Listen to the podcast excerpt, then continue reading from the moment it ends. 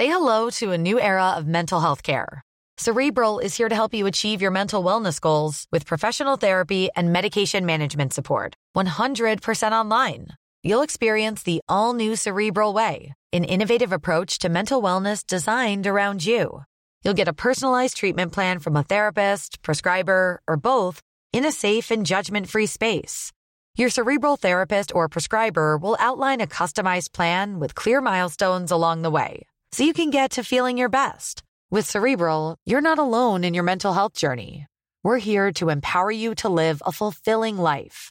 So take that first step towards a brighter future and sign up today at cerebral.com slash podcast and use code ACasts to get 15% off your first month. Offer only valid on monthly plans. Other exclusions may apply. Offer ends July 31st, 2024. See site for details. Bienvenue au Balado Urbania. Peuple souterrain, c'est une production originale Urbania où on visite des différentes communautés qui vivent sous terre partout à travers le monde, chacune à leur façon. Des gitans de Sacromonte en Espagne aux marginaux des grottes d'Afrique du Sud. On y rencontre toutes sortes de gens qui ont choisi de vivre sous terre pour des raisons différentes. Aujourd'hui, on reçoit l'animateur Jean-Simon Leduc et le réalisateur Niels Canel pour avoir leurs impressions sur la série maintenant qu'ils sont reposés et frais et dispo. Les gars, merci beaucoup d'être ici. Est-ce que ça va bien? Oui, ça va bien. Ça fait plaisir. Oui, vraiment. Merci pour l'invitation. Écoutez, euh, moi, je me suis tapé les épisodes de Pop Souterrain euh, la semaine dernière et euh, j'ai tellement été euh, overwhelmed par ce que j'ai vu.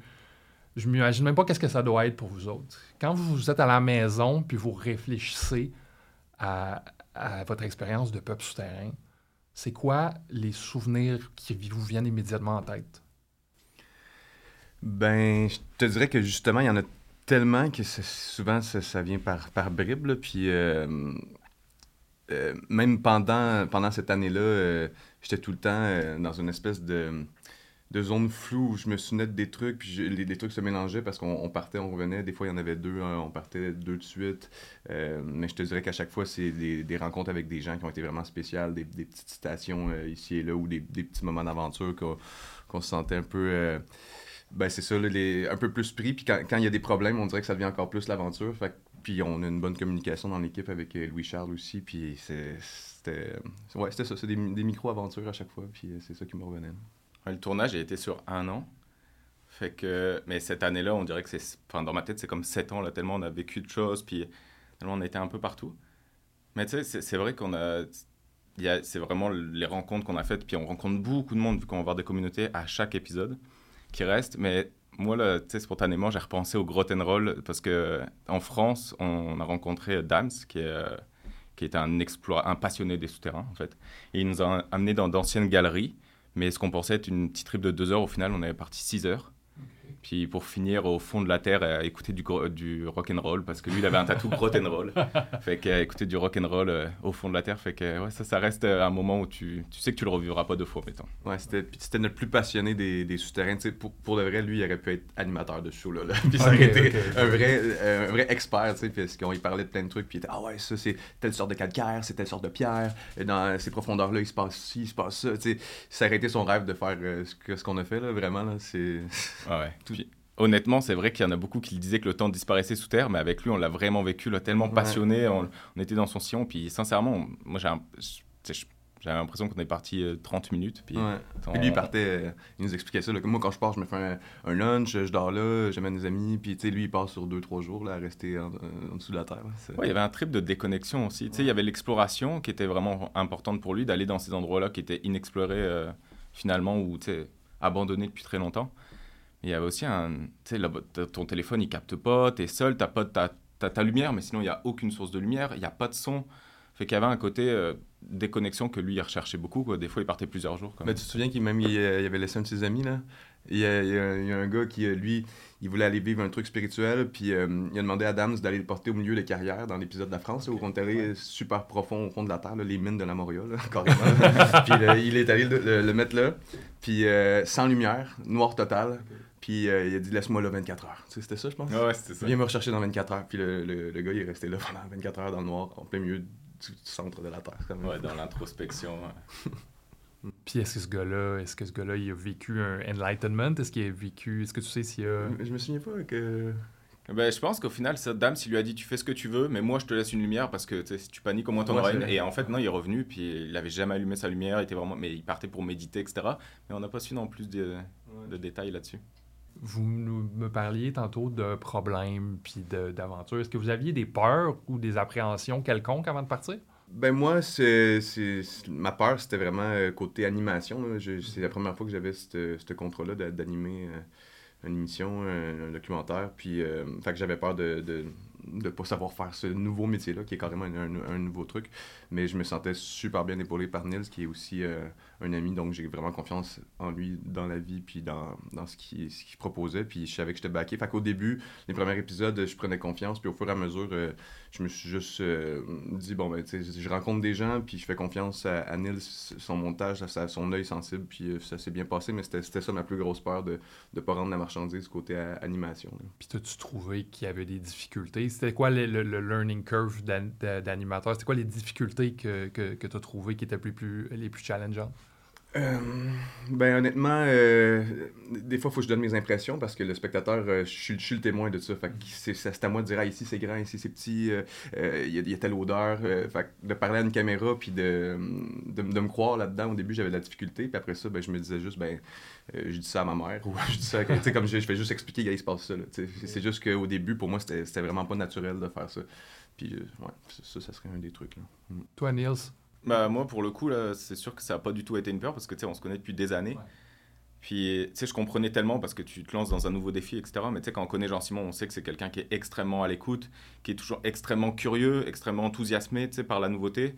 Euh, donc, tu sais, moi, j'étais comme, bah, fais-toi juste confiance, tu as toutes les cases. Puis, tu sais, au final, c'est ça, ça, ça a juste bien marché comme ça. Mais après, je pense que le lieu en tant que tel, des fois, faisait peur, d'aller vraiment sous terre, dans des conditions où tu sais que s'il nous arrive quelque chose, on, on, on parlait de la France, par exemple, s'il nous arrivait quelque chose euh, à 6 heures au- dans le fond de la Terre, on, pour revenir, ça devient compliqué, quoi, c'est un labyrinthe. Mais paradoxalement, la peur qu'on peut avoir de ces lieux-là avant d'y aller, peur des effondrements, peur de se perdre, peur d'être coupé du monde, etc., bah, quand on arrive sous terre, il y a quelque chose de- d'extrêmement rassurant. Au final, on se retrouve, si c'est un, lieu de paix, c'est, on se retrouve un peu comme dans un rêve. Fait non, au final, ça, ça disparaissait. Est-ce qu'il y avait un lieu qui vous a fait peur en particulier? Euh, ben, un lieu qui était peut-être plus angoissant, c'était les, les mines en République dominicaine. C'était un peu plus euh, étroit, euh, moins d'air, euh, puis aussi l'énergie euh, des, des travailleurs que, que, ben, que c'était dans, des conditions quand même euh, vraiment difficiles. Donc cette énergie-là, moi, je, je la- je- je- je l'absorbais aussi. Qu'il y avait un mélange de, plein de trucs où c'était peut-être moins confortable euh, que Dams qui nous fait une visite de des carrières, puis euh, où, où je me sens en confiance avec lui parce qu'il connaît ça, ou d'aller au fond de de d'autres carrières en Australie, de, de pal. Mais ouais, les- je te dirais que les mines, euh, c'était plus euh, un peu plus euh, angoissant, mais je te dirais pas de la peur. C'était comme euh, c'était juste plus Ouais. chargé. euh. Moi, j'avais la peur que le tournage s'arrête parce Ouais. que justement, en fait, on s'était fait interdire d'aller sous terre. Mais évidemment, euh, tu sais, quand on fait du documentaire, puis on s'en est parlé, euh, si, si on dit de ne pas aller filmer quelque chose, c'est sou- souvent qu'il y, a- qu'il y a un intérêt à aller regarder, là, si on, on- on essaie de t'empêcher de le voir. Mais au final, on a, on a un petit peu échappé à la, à la vigilance des militaires qui étaient euh, mandatés pour nous suivre. Et, euh, et donc moi j'avais cette peur-là qu'on se fasse euh, enlever les caméras, enlever les rushs, euh, je sais pas, je savais pas c'était quoi les conséquences aussi si on nous interdit de, de filmer un lieu puis qu'on les filme. Euh, mais on, on a réussi quoi, mais ouais. C'est Ouais. bon. Fallait bien se laver. On sortait, on sortait des. C'est tellement de l'espèce de, de glaise. euh, C'est une, une espèce de boîte qui, qui reste sur les vêtements qui devient sèche rapidement. Fait qu'on voit tout de suite ceux qui sont allés dans la mine. Puis on sortait, puis on faisait comme si de rien n'était. Puis tout notre dos était couvert de boîte sec. puis super subtil. Là. C'est bon. Ça vous a pas causé problème? Non, ils nous ont pas vu descendre. euh, Ouais, non, mais c'était un jeu de chat, chat et souris, là, tu sais, on les a vraiment, on s'est vraiment échappé de leur regard euh, bien des fois, on, on faisait semblant de partir de la mine pour aller en ville, mais finalement on revenait par un autre chemin, donc... euh, Vraiment Non. comme dans les jeux vidéo où tu vois la ronde du, du gardien, puis là t'attends qu'il passe, puis ok c'est bon, c'est le moment de rentrer dans la grotte. tu sais, quand on avait notre, petite, notre petit créneau qui est 9h15, c'est là qu'ils font le changement, on va aller envoyer quelqu'un pour vérifier, ouais, on a... Il y a un côté ludique, ouais. Fait que vous étiez juste deux sur les tournages. On était trois. Euh, ouais, Louis-Charles Pilon qui est euh, vraiment un guerrier, euh, lui c'est... euh, tout un DOP. euh, mais les deux étaient à la caméra. On était toujours une équipe de trois, donc il y avait, euh, tu parlais de Louis Charles qui a fait 7 des 8 épisodes et euh, Samuel Pinelroy qui en a fait un. Mais c'est difficile d'être moins que ça parce que techniquement c'est c'est quand même compliqué de, de pouvoir gérer une émission comme ça d'une heure en étant le seul technicien. Donc on est comme deux avec des caméras, euh, mais on- en vrai le confort serait d'être plus. C'est juste qu'on voulait être un petit nombre parce qu'on voulait justement euh, être en immersion et surtout que Jean-Simon puisse être en immersion vraiment dans les communautés où on allait. Puis c'était une façon de justement euh, que ce soit plus simple en fait, qu'on n'arrive pas avec une grosse machine, que c'est nous qui allons dans leur univers, puis c'est pas nous qui arrivons avec notre, notre univers de tournage et qui sont ok adapte-toi toi devant la caméra à nous. Donc euh, je pense que ça nous a vraiment aidé sincèrement d'être une petite équipe. Mm. Ouais, c'était moins Ouais, moins intimidant pour eux, hein, c'est ça. Ah vraiment, OK. vraiment. Quel épisode vous avez préféré tourner? Ben, c'est la France, moi, j'ai vraiment aimé pour le côté plus. C'était peut-être plus. euh, je pourrais dire confortable, euh, déjà pour le. le, euh, niveau de langue, là. Euh, moi aussi comme animateur, ça, ça me faisait du bien de pouvoir avoir des discussions sans, sans interprète ou sans poser de, une double question anglais-français. Fait que juste pouvoir euh, avoir cette liberté-là, c'était beaucoup plus confortable euh, pour moi. Puis aussi, les rencontres étaient super. C'est une- un genre de communauté qui me correspond euh, vraiment beaucoup dans, dans la vraie vie.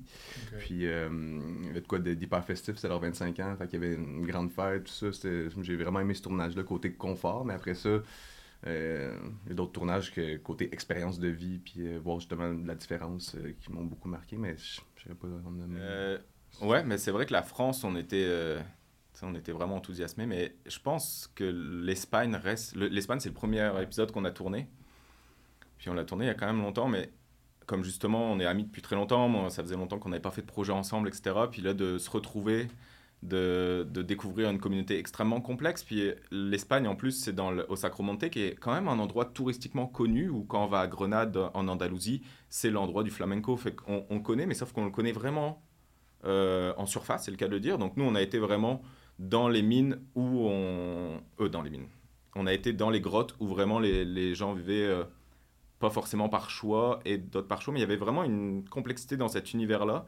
Et surtout, Jean-Simon, tu as été accueilli vraiment à, à bras ouverts par Carmen, ce qui reste euh, incroyable. Ouais, belle expérience de vie, de- d'entrer vraiment dans un, un autre monde. Là. Ça, a été, ça a été vraiment une porte. Ok, on va découvrir beaucoup d'univers. Ça, c'est le premier qu'on voyait, puis on était tellement de ça. Je me souviens, euh, il y avait comme une fête au-dessus de la montagne avec un coucher de soleil, les gens de la communauté, tout ça, puis. sais, On, on se le disait, c'est le début d'un. On va faire ça toute l'année, de découvrir des lieux comme ça. Puis c'est c'est notre travail en ce moment. Il faut, faut savourer chacune des secondes. là. On était complètement surexcités. là. Ah ouais, vraiment.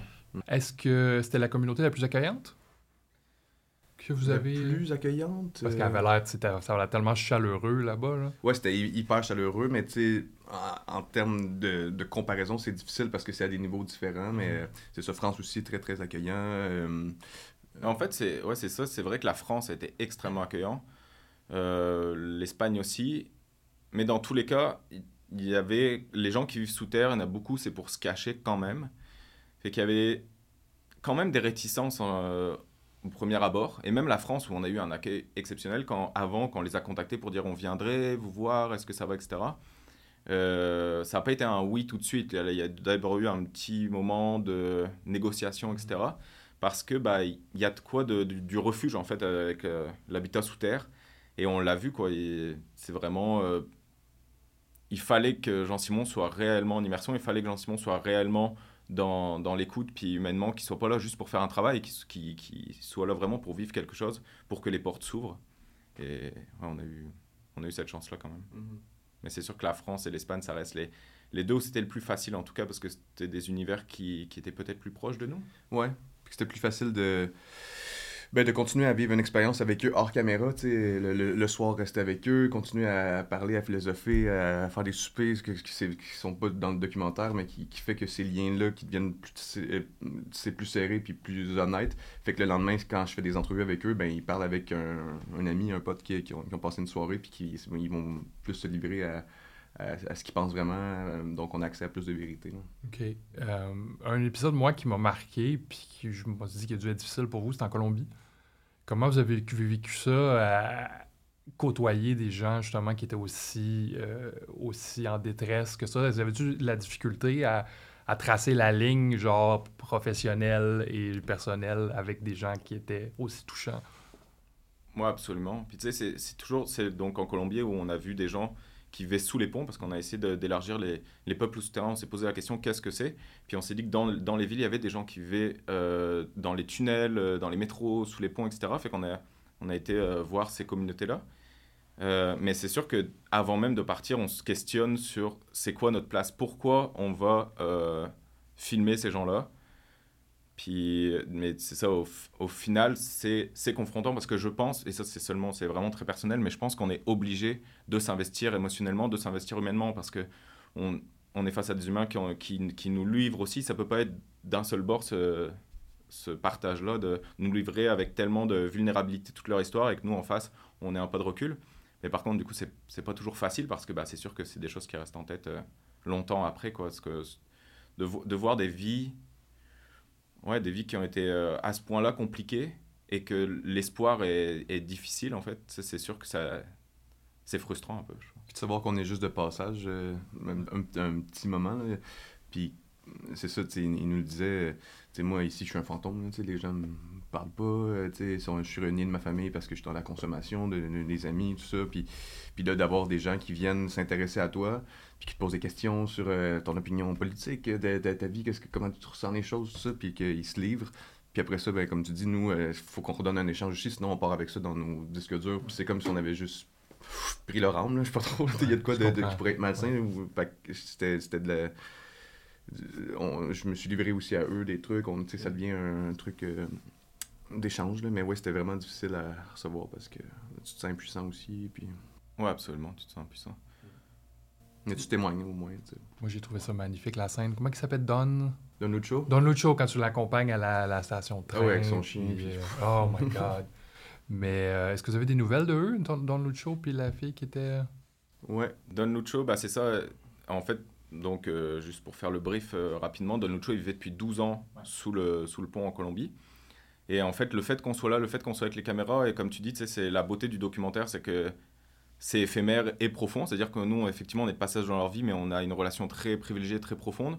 Mais c'est aussi le côté un peu plus euh, dangereux des fois. Mais là, le fait qu'on arrive et qu'on vraiment qu'on l'écoute, euh, vraiment qu'on parle avec lui, je pense qu'il a comme réalisé que c'était le moment pour lui de rentrer dans son village natal qu'il avait fui il y a 12 ans. Euh, parce qu'il y avait eu une tuerie de masse. donc vraiment, grosse histoire. Et, et, en fait, ça nous a un peu pris de court parce que c'est ces moments-là où tu te dis, bah, on n'aurait pas pu l'écrire en fiction, puis là, ça se passe sous nos yeux maintenant. Donc, Don Lucho, effectivement, a décidé de repartir dans son village natal après 12 ans.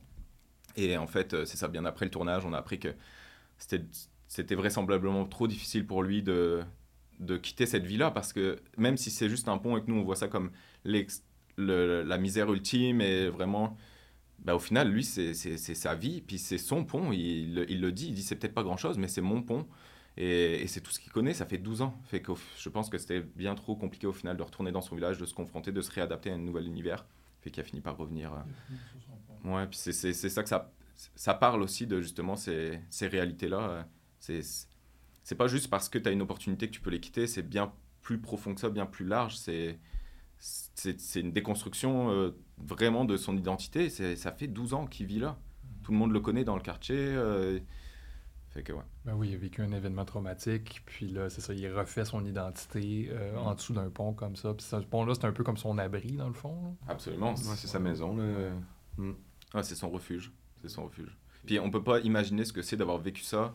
Lui s'est pris 9 balles dans le corps. Euh, il a échappé à la mort, mais d'extrêmement proche. Fait qu'on peut pas imaginer ce que c'est d'avoir vécu ce grand traumatisme et de ce que ça peut être comme, comme chemin de devoir se cacher à l'autre bout du pays. Quoi. C'est clairement. Puis on, là, on parle de choses plus éprouvantes. C'était quoi pour vous l'épisode le plus éprouvant à tourner? Ben lui, c'en était un peu pire, mais euh, euh, côté surprise puis euh, déstabiliser l'Afrique du Sud, ça a été vraiment ça a été vraiment quelque chose où on s'attendait pas à ça. Parce faut savoir qu'avant, il y a des recherches qui se font sur ces communautés-là. On débarque pas juste euh, à l'improviste. Puis euh, on n'avait pas détecté euh, avec, avec les recherches, tout ça, que cette communauté-là. En fait, on nous, on nous avait vendu vraiment un rêve, une espèce de. C'est des gens hyper croyants, qui consomment pas, qui sont, qui sont ouverts, une espèce de petit paradis. Puis ce qu'on a découvert, c'était pas tout à fait ça. Puis ça nous a vraiment surpris, mettons. Il a fallu vraiment qu'on fasse un, caucus en plein milieu de la production puis savoir qu'est-ce qu'on fait avec ça. Là. Ouais, parce qu'en en fait, on arrive là, on nous avait dit que la grotte, elle était quand même isolée. Donc c'était difficile d'avoir des vraies recherches de fond, des articles qui avaient été écrits peut-être par des journalistes de là-bas, etc. Il n'y avait pas vraiment d'accès à l'information, mais on savait qu'il existait une grotte magnifique. Mais c'est ça, le lieu était magnifique, vraiment au bord de la mer, euh, paradisiaque. Euh, décoré avec des coquillages, plein de petites. Euh, c'était vraiment, c'était vraiment une cabane. Tu le dis dans le documentaire, tu dis on dirait une cabane d'enfants. Euh, et c'est vraiment ça. Et nous, on pensait que la personne qui avait créé cet endroit, Clifford, donnait un espace, un lieu de vie aux gens vulnérables, en fait, aux gens qui étaient dans le besoin. Donc, il leur offrait ce lieu de vie. Et au final, en étant sur place, on s'est rendu compte que c'est plus quelqu'un qui profitait de la vulnérabilité des gens. Mmh. Et donc, de se retrouver face à ça, puis de, de aussi démêler le vrai du faux parce que on arrive là, on, est en immersion, on est émotionnellement engagé, de savoir euh, ce qu'on nous dit, est-ce que c'est vrai, est-ce que c'est faux, puis bah, ça, on a appris vraiment qu'il y avait des gros conflits qui avaient lieu, des violences, etc. Donc, euh, ouais, on a, on a dû euh, se réadapter à tout ça, puis, mais c'est l'histoire qu'on raconte dans le documentaire au final. On, raconte justement à quel point on, on, a appris à comprendre tout cet univers-là, puis que les choses, bah, sont, il y a autre chose que la surface, quoi. Oui, avec Samuel, je pense, sur le pont, lorsqu'il explique un peu, il fait un peu la différence entre euh, le Clifford. Il dit qu'il y a deux Clifford. un Clifford qui croit en Dieu, puis un Clifford qui croit en l'argent. Uh-huh. J'ai trouvé ça, j'ai trouvé ça vraiment très, très, fort. Il avait l'air tellement en, en, mode vente avec vous, Clifford. Il avait tellement l'air à avoir du plaisir à la caméra. Est-ce que vous avez ressenti ça, les deux Clifford? Ah oui, ben complètement. ça sentait que c'est quelqu'un qui est très... Euh, imbu lui-même quand il, il aime beaucoup, euh, justement, il, y a, un côté euh, gourou, un côté, euh, il, veut l'attention, puis... fait que, ouais, non, c'est ça. C'est, ce Clifford-là, moi, je on, on l'a noté presque tout de suite, mais au début, c'était pas si dérangeant, mais après ça, de savoir à quel point il pouvait manipuler des gens qui. qui parce c'est ça, c'est vraiment des gens qui arrivent, qui ont, qui ont, qui ont plus de ressources, qui sont en itinérance ou qui ont un problème de consommation qui arrivent là. Puis lui, il vend ça comme une terre d'accueil où il va les aider, mais au final, il, plus profiteur. Fait que moi, c'est venu me chercher. Puis c'était dur de rester en documentaire. Moi, il faut que je continue à lui poser des questions, puis de ne pas être impliqué émotionnellement. Puis c'est difficile euh, de garder le. J'imagine. Moi, j'étais juste spectateur, puis le voir donner arbitrairement les rations de bouffe aux gens, j'ai fait comme, OK, là, il, a révélé sa vraie nature euh, en faisant ça. de le faire devant les caméras sans aucune pudeur. Mais est-ce que c'était -ce un culte? Pas, pas, vraiment, mais lui, il est extrêmement. Il parle toujours du père, puis, euh, mais, euh, mais les autres sont pas obligés de croire, ou il n'y a pas de moment de prière. Ou... C'est juste que, bah, justement, en fait, la grotte, comment elle est faite, et ça, on l'a appris aussi, c'est qu'il y a la grotte principale, euh, mais en fait, il y a des petits abris qui ont été construits autour de la grotte, et ceux qui ont le droit d'habiter dans la grotte, c'est ceux qui croient en Dieu. Je Je sais plus comment ils le formulent, mais. Mm Au final, il n'y avait pas tant de gens qui vivaient, mais les gens qui ne croient pas en Dieu ont quand même accès à cet endroit-là. Mais c'est ça, je pense que. Puis au début, on, ça, on voit ce personnage-là qui a vraiment envie de d'être vu comme un, un, messie, un peu même devant la caméra, etc., d'être vu vraiment comme. Ouais, des, des frocs, des linges, tu sais, du linge un peu euh, pour montrer qu'il n'y a pas d'argent, euh, nu-pied souvent, tu sais, vraiment ce, cette image cliché-là, là, ouais, de... Ouais, puis un peu au-dessus. Mais tu sais, après, tu te dis, bah, ça arrive quand même souvent qu'avec des caméras, c'est normal qu'on ait un masque. Euh, moi, aujourd'hui, il y a des caméras, je porte un peu un masque, je suis pas exactement le même que dans la vie. Donc, on se dit, bon, bah, nous, au moment où on va le connaître, ce masque-là va tomber petit à petit. Puis non, finalement, il était trop dans son personnage. Hein. Mm. Ouais, complètement. Vous avez resté combien de temps avec lui? C'est une semaine, euh, ouais. Ah, quand même. Quand même, il avait vraiment. Euh, vous avez pris le temps de connaître les rouages de, de son organisation. Aviez-vous des, des idées euh, préconçues à propos de certains peuples ou certains endroits que la série a, a déconstruit pour vous, que votre participation a déconstruit? Ouais, bah moi, peut-être les survivalistes justement des États-Unis, où euh, je m'attendais à des gens beaucoup plus euh, fermés sur eux, etc. Et en fait, on a eu quand même un grand un accueil, vraiment les bras ouverts. Il y a une grande fierté de ces lieux-là, ces bunkers qu'ils ont réaménagés pour une possible fin du monde. Et qu'au final, euh, ouais, c'était des gens beaucoup moins fermés que je l'aurais cru. Aussi beaucoup plus riches que j'aurais cru. Ah, oui, hein? Ben ouais, il faut de l'argent pour avoir un bunker. Là. C'est... Les banques peuvent pas prêter de l'argent puis pouvoir ressaisir la maison. C'est un bunker. c'est, c'est, Fait qu'il faut avoir l'argent cash. C'est des gens qui ont beaucoup de sous. Mais moi aussi, même chose. je, m'attendais vraiment à une communauté. Euh, Ben, le cliché du survivaliste, là, Ouais, euh, exactement. puis, puis finalement, euh, pas du tout, là, mais euh, en même temps, on n'est pas, on pas allé voir 500 survivalistes, on est, mais sur ceux qu'on a, ceux qu'on est tombés étaient très accueillants, puis il y avait envie, comme tu dis, je pense qu'il y a une fierté à montrer ses jouets, là, regarde ça, on a fait ce, ce truc-là, cette fenêtre-là, qui dans le fond, c'est une caméra qui vient de dehors, mais c'est une fausse fenêtre, puis on, a des banques de, de musique, puis de cinéma à pu finir, pour, parce qu'il faut garder le cerveau euh, actif aussi après la fin du monde, puis montrer tous leurs jouets, là, ça, il aimait, il aimait ça, c'était Ouais. cute. Vraiment.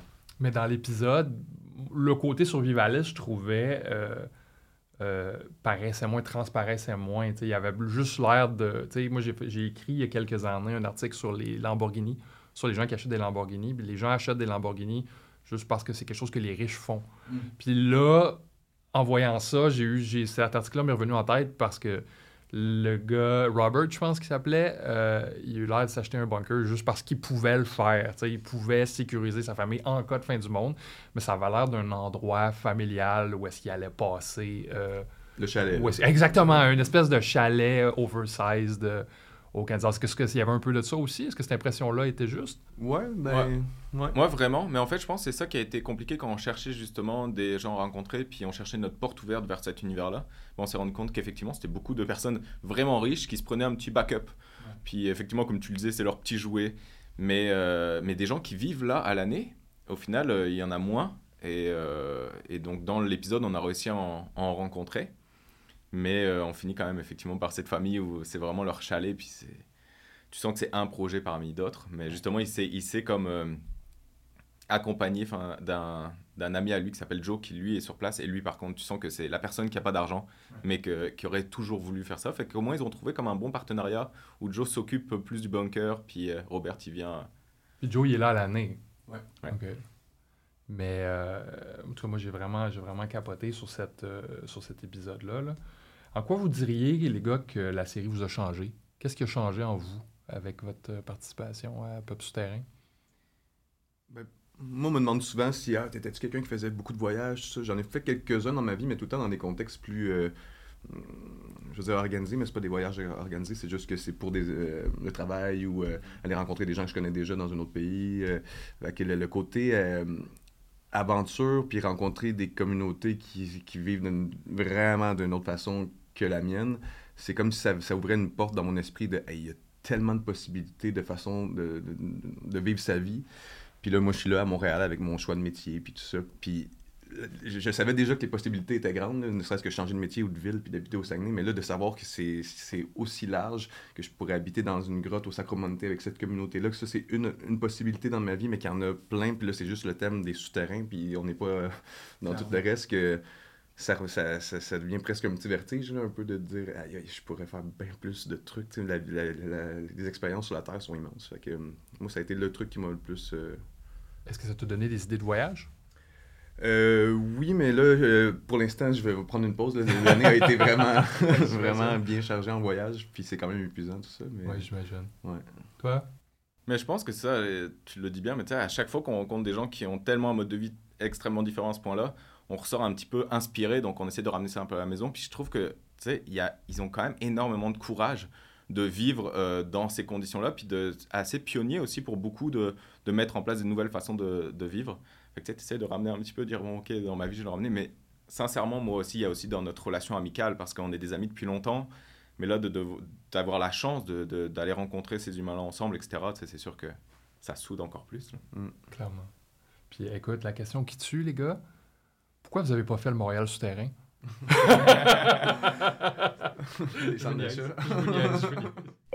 C'était un balado Urbania. Abonnez-vous donc et notez l'émission sur iTunes ou Google Play. E boy.